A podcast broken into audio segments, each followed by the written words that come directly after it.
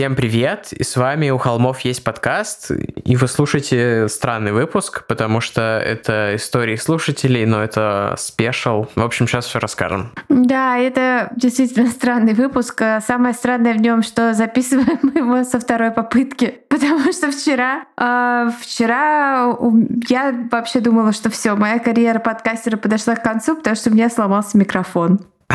Как, как мало нужно, чтобы сломать карьеру. Ну, знаешь, это такая инвестиция, микрофон. Я вот не знаю, она окупилась или нет пока что. А, да, в общем, Тима обещал вставить кусочек того, что как, как записался мой голос э, с предыдущей попытки. Такой э, знак, знаешь, да, что-то кто-то понял, так пальцем через плечо, так как будто что-то пересываешь. Вот это в один из, из домов э, неподалеку. На скобках давай. Неподалеку. Дальней улицы. А, э, я нашла у себя целый кластер слов, которые я произношу э, с неправильным ударением и работаю над собой. Вот. Эм, крипово даже очень. Но потом оказалось, что всего лишь нужно перезагрузить комп, и все стало нормально. На самом деле это все отголоски криповых баек от Дениса Оптимистера, чью историю мы сегодня расскажем. Вот мы с ним в реале недавно познакомились, супер он классный, и надеюсь, замутим с ним еще не один коллаб. Мы его уже упоминали, но для тех, кто не знает, Денис э, Оптимистер, он ютубер, делает всякие поп-культурные обзоры, и также он издает свои комиксы ну, в соавторстве с разными людьми, художниками и авторами, и он издает хоррор-комиксы, поэтому все шутки мне приходили на ум, что это все типа история, которая не хочет всплывать. Я как раз вчера дочитал, он мне подарил второй томик, потому что первый у него кончился, надо где-нибудь его надыбать тоже. Вот. Класс. Просто, сори, мы вчера э, сделали вступление на, на полчаса, наверное. Да нет, на самом деле не на полчаса. Но... Да ладно, и сейчас сделаем. А да, я просто не помню все те темы, которые я говорил, и то есть я тогда держал в голове все, что нужно сказать. А, ну, во-первых, э, привет, мы давно не слышались и не виделись, потому что мы были на каникулах э, на двухнедельных, и мы вернемся с нормальным выпуском через неделю. Более того, это будет импортозамещение, которое многие из вас так любят, но пока что мы вот так э, наполовину половинку. Вернулись, решили, что выйти в ту дату, в которой мы обещали нужно, но выходим вот с таким спешилом необычным. Да, а, потому что Ребята, дело не в том, что мы хотим забросить вас или забросить все это, а просто что-то как-то так много работы, что э, немножко мы э, по крайней мере, я просто погребена под ней временно, но у холмов есть пульс, у холмов есть сердцебиение, дыхание и все остальное. Холмы не умерли, э, холмы будут жить, мы будем в их возвращаться, выходить в эфиры. Э, в следующем выпуске мы расскажем подробно, какой у нас будет план эпизодов. Ну, темы, конечно, мы вам не расскажем. План эпизодов на ближайшее время. Вот. Эм, Бустаны тоже не парьтесь. Все, кто подписался, спасибо вам большое. Вообще, вы нас э, кормите. Просто вы молодцы. И мы будем продолжать вас радовать новыми буста-спешалами, да, которые, я напомню, следите. недоступны ни для кого, кроме бустанов. Ну, мы, может, сделаем Patreon для тех, кому неудобно с рублевых карт. Поэтому для них тоже. Для наших патронов потенциальных будущих тоже. Да, а, да. В общем, да, следите Потому что, за... как заметили, рекламы у нас все еще нет. Следите за обновлениями, э, мы все расскажем. Да, не будем тогда на этом останавливаться подробно сегодня. Э, что еще хочется сказать? Ну, расскажи, что на каникулах ты делал. А, да, вчера тоже. Просто, как знаете, когда что-то обсудил, оно вылетает из головы. Я, короче, читал Солженицына и хоррор-комиксы от Дениса, вот, и когда у меня был передоз ГУЛАГа, я разбавлял байками с Рылеева. Вот, прикольный коктейль получился. Вчера дочитал «Один день Ивана Денисовича». Классная книга, рекомендую. Все мы живем с наследием ГУЛАГа, на самом деле. Хотим мы этого или нет? Да. Даже не знаю, как-то все, что скажешь после таких слов, покажется легковесной херней, поэтому... Э, Предлагаю, чтобы это были слова Дениса. Начнем историю.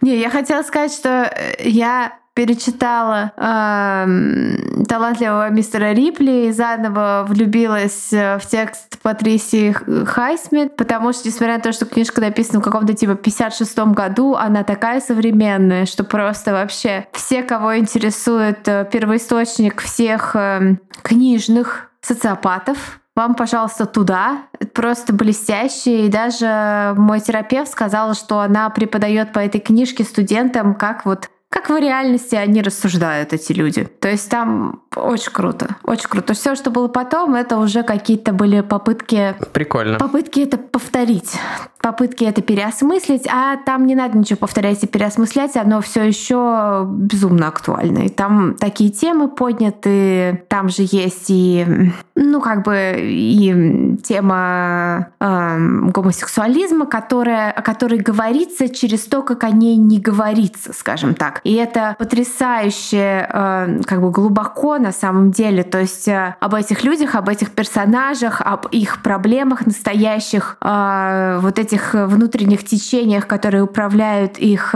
действиями. Потрясающая книга. И довольно короткая. А ты рекомендуешь только первую или весь трехтомничек? Слушай, там не три, там пять их. Пять? И да, последний Блин, значит, у меня не полное издание. У меня трехтомничек какой-то из нулевых годов, русское издание.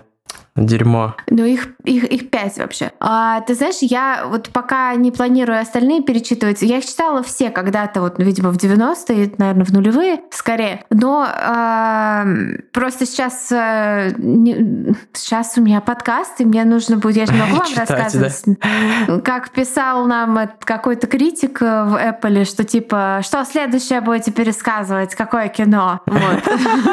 Это реакция на ченджелинг была, да? Да-да-да. Вот. Вот, поэтому э, пока не планирую, да, но прекрасная литература, прям вот офигенный. Вообще я посмотрела из актуалочки фильм «Девушка, подающая надежды». И здесь э, восторгов, к сожалению, разделить не могу. Красивая картинка, красивые кадры, э, актуальная тема, но есть фильмы, где на эту тему высказались намного сильнее и лучше. Например, фильм «Хард Кэнди», который вот я рекомендую просто всем. Он офигенный. И он дистербинг. А этот фильм, э, он такой вот... Э, там, я смотрю, режиссер, он, она же автор сценария сценария. И вот мне кажется, что иногда это проблема, когда, когда никто тебе не скажет. Чё, подписчики, как там новый фильм Козловского, кстати? Надо сходить тоже посмотреть.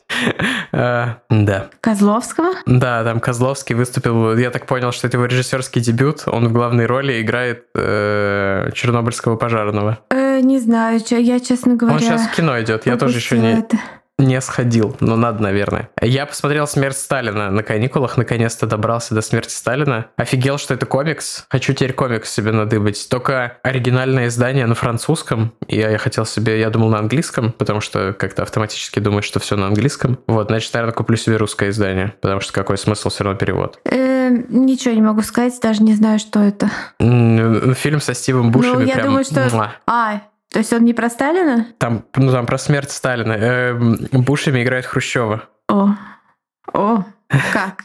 Как это возможно? Блин, а посмотри, офигенно. Он, наверное, на Кипре даже доступен не через... Э, я-то в России ему не дали прокатное удостоверение. Я так понимаю, на Кинопоиске его нет тоже, типа, как бы, чего не вышло. Но вот. Хотя он, наверное, есть в Apple TV. А я не помню, я рассказывала про фильм э, «Черри», который я посмотрела тоже, и после него не могла, наверное, три недели ничего смотреть вообще. По-моему, да. Ну, мне а, точно рассказывал. Ну, в общем, я все еще под впечатлением от фильма Черри, который по-русски называется что-то типа наклонный или общем, что-то такое. У холмов случился отпуск, и мы смогли посмотреть и почитать что-то не про маньяков.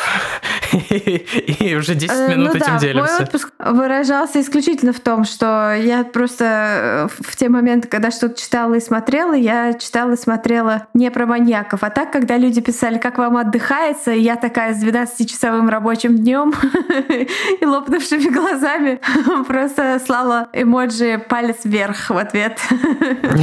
Я, конечно, отдыхал. Я не могу. Я не могу подписаться. да? Да, да, да. Ну, я, правда, первые четыре дня работал над медиакитом для подкаста. Вот. Привет, Даня. А так вообще отдохнул. Нормально себя чувствую. Готов фигачить. Поэтому, не знаю, может, ТикТок сделаем а, или что-нибудь. Класс. Ладно, предлагаю перейти к э, истории, потому что она будет, наверное, такая же по длине, как наше вступление прекрасная. Вот. Ну, кстати, в нашем, э, к несчастью, негодном использовании для использования вчерашнем варианте этого выпуска вступление было два раза длиннее. Я пытаюсь вспомнить, о чем же мы говорили. Да нет, нет, 20 минут там был весь весь хрон всего.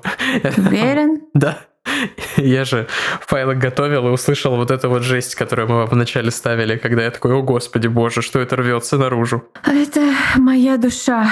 Я просто сейчас э, работаю над одним проектом, там, связанным с черной магией. Ой, Мамочки. Эм, потом расскажем, как мы хотим воскресить Рижа Рамиреса, а сейчас расскажем историю Дениса все-таки. Давай. Приветствую, Тима и Валя. Это Денис. Я редко в последнее время почему-то фанатею, но вот вас влюбился с первого прослушивания. Просто обожаю ваш подкаст и не считаю лишним это постоянно повторять. Переслушав все выпуски за последние две с половиной недели, решил тоже написать свою историю. Во-первых, э, спасибо, и я знаю, что ты, правда, действительно везде повторяешь про нас. Это очень круто, большой тебе респект. Ну а да, историю я же тебе в личку писал, типа, пришли-пришли, поэтому да, вот, э, наконец-то мы ее записываем. Кстати, сразу замечу, что нам обложку нарисовала Евгения Демина, она, как оказалось, и Холми, и на Дениса тоже подписана, и вообще круто совпало, что у нас есть такие талантливые э, слушатели, слэш-зрители, не знаю, как там у ютуберов это называется, подписчики. Вот, поэтому большое спасибо. И обязательно потегаем э, автора обложки во всех соцсетях, как обычно. Спасибо автору. Ладно, к истории. Э, в 2010 году я жил в городе Тамбове. Работал на полставки в местечковой желтой газете «Житье-бытье» и изнывал от скуки. Писать было откровенно не о чем. Только о том, как подорожали коммунальные услуги или вовсе о том, как из-под снега весной вылезли собачьи какахи и чем они вредны для детей. Первый раз мы, конечно, О, орали над этим сильнее. Да. Да, в первый раз мы э, обменивались э, э, воспоминаниями о собачьих какахах, и я рассказала, как что это одно из моих первых воспоминаний. Сквер возле Ленинградского зоопарка. Родители встретили каких-то своих знакомых и разговорили с ними. А весна. Снег только что растаял. Знаете, собачьи какахи, они бывают такие белые, когда вот почему-то из них все вымывается и становятся такие белые. Вот я из этих белых каках строила какой-то домик для своих... Руками? Руками, конечно. О, Господи. А, я тогда рассказал историю про то, как наш брат Костик, которого мы периодически упоминаем, а, меня учил в детстве взрывать петарды, вставив их в какашки. Как раз примерно в апреле это было, когда все тает. В юном месяце апреле. Да. Так, бла-бла-бла. Чем какашки вредны для детей? Не шучу, я однажды по заказу редактора всерьез писал об этом большой материал на пол полосы. Кроме того, зарплата мы получали сдельную, и зависела она от количества текста, выходящих следующих номерах газеты. Редактор в конце месяца это все с линейкой считал. Так что атмосфера в офисе стояла по-тамбовски волчья. Мы грызлись за интересные темы, старались занять как можно больше места в новом номере. Но чаще всего самые объемные тексты выходили у журналистки, у которой, по слухам, с главредом был роман. Что было делать остальным? Импровизировать, удивлять и изъебываться. В какой-то момент я плюнул на все и просто стал докапываться до друзей, расспрашивая их на наличие интересных сюжетов. Но жизнь у большинства знакомых тамбовчан была достаточно стабильной и от того скучной. Однако иногда мне везло. Так, например, я от своей подруги узнал, что в ее родном селе Петровка Тамбовской области уже 10 лет горят дома на одной и той же улице. Улица Победы. И виновного найти не могут, потому что, ну как это, сельчане вообще могут подумать на своих? Не по-христиански как-то. А органы правопорядка этим тоже заниматься не хотят, хотя регулярно получают жалобы. Впервые в моей жизни тогда запахло настоящим расследованием. Я рассказал об этой теме редактору, его глаза глаза загорелись, и вот я уже еду с Аней и штатным фотографом в Петровку. Улица, на которой все эти годы горели дома, встретила нас свежим пепелищем. Атмосфера, если честно, была как в вестерне. Знаете, когда герои фильма въезжают в город и видят только, как все вокруг закрывают дверь и окна. Вот я тогда впервые узрел что-то подобное. Уверен, если бы с нами тогда не было Анюты, с нами бы, вообще никто разговаривать не стал. Но раз сельчане увидели с журналистами свою, они нехотя выходили и рассказывали, что у них происходит. Никто ничего особенного не говорил. Все в один голос твердили, что просто не могут подумать на своих. На улице все хоть раз страдали. У одних горели дома, у других сараи, огороды и даже домашние животные — коровы и козы. Но люди продолжали э, там жить, терпеть, э, все время отстраивать все заново, но жить в Петровке. На дворе стоял не самый теплый октябрь, но мы обходили э, буквально всех, кто готов был с нами общаться. Мы провели в селе около двух-трех часов и жутко замерзли. Напоследок мы решили заглянуть э, в один из домов не, неподалеку. Валя, давай в скобках.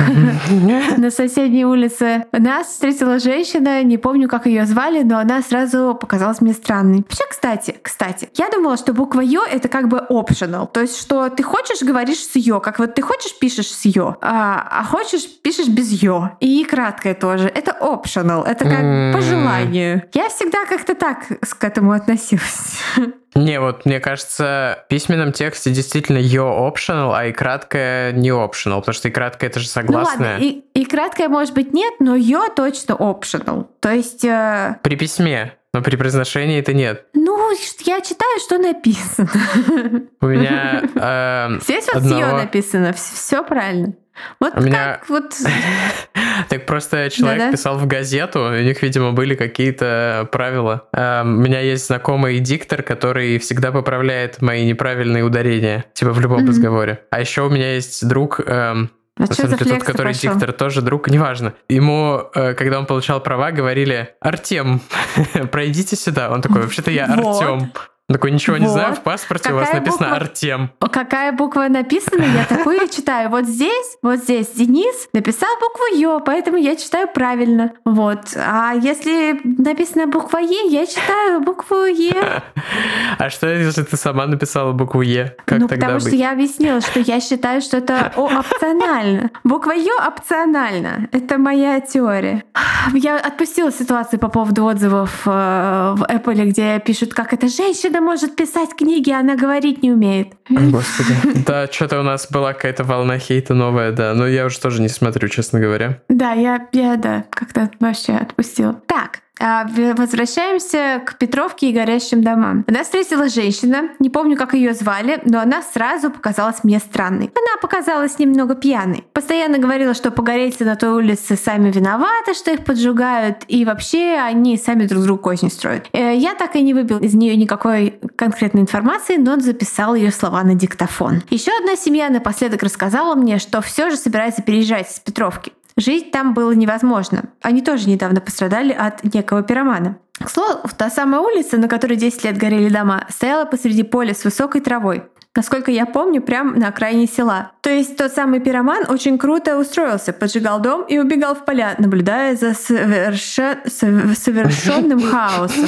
Это опять произошло. Э, тут стоит буква Й, написано совершенным хаосом. Совершенный хаос. Никто его найти потому и не мог. Да и не пытался на самом деле. А, После всех собранных комментариев погорельцев мы поехали в ближайшее отделение МЧС или в пожарную службу, точно не помню, не бейте ногами.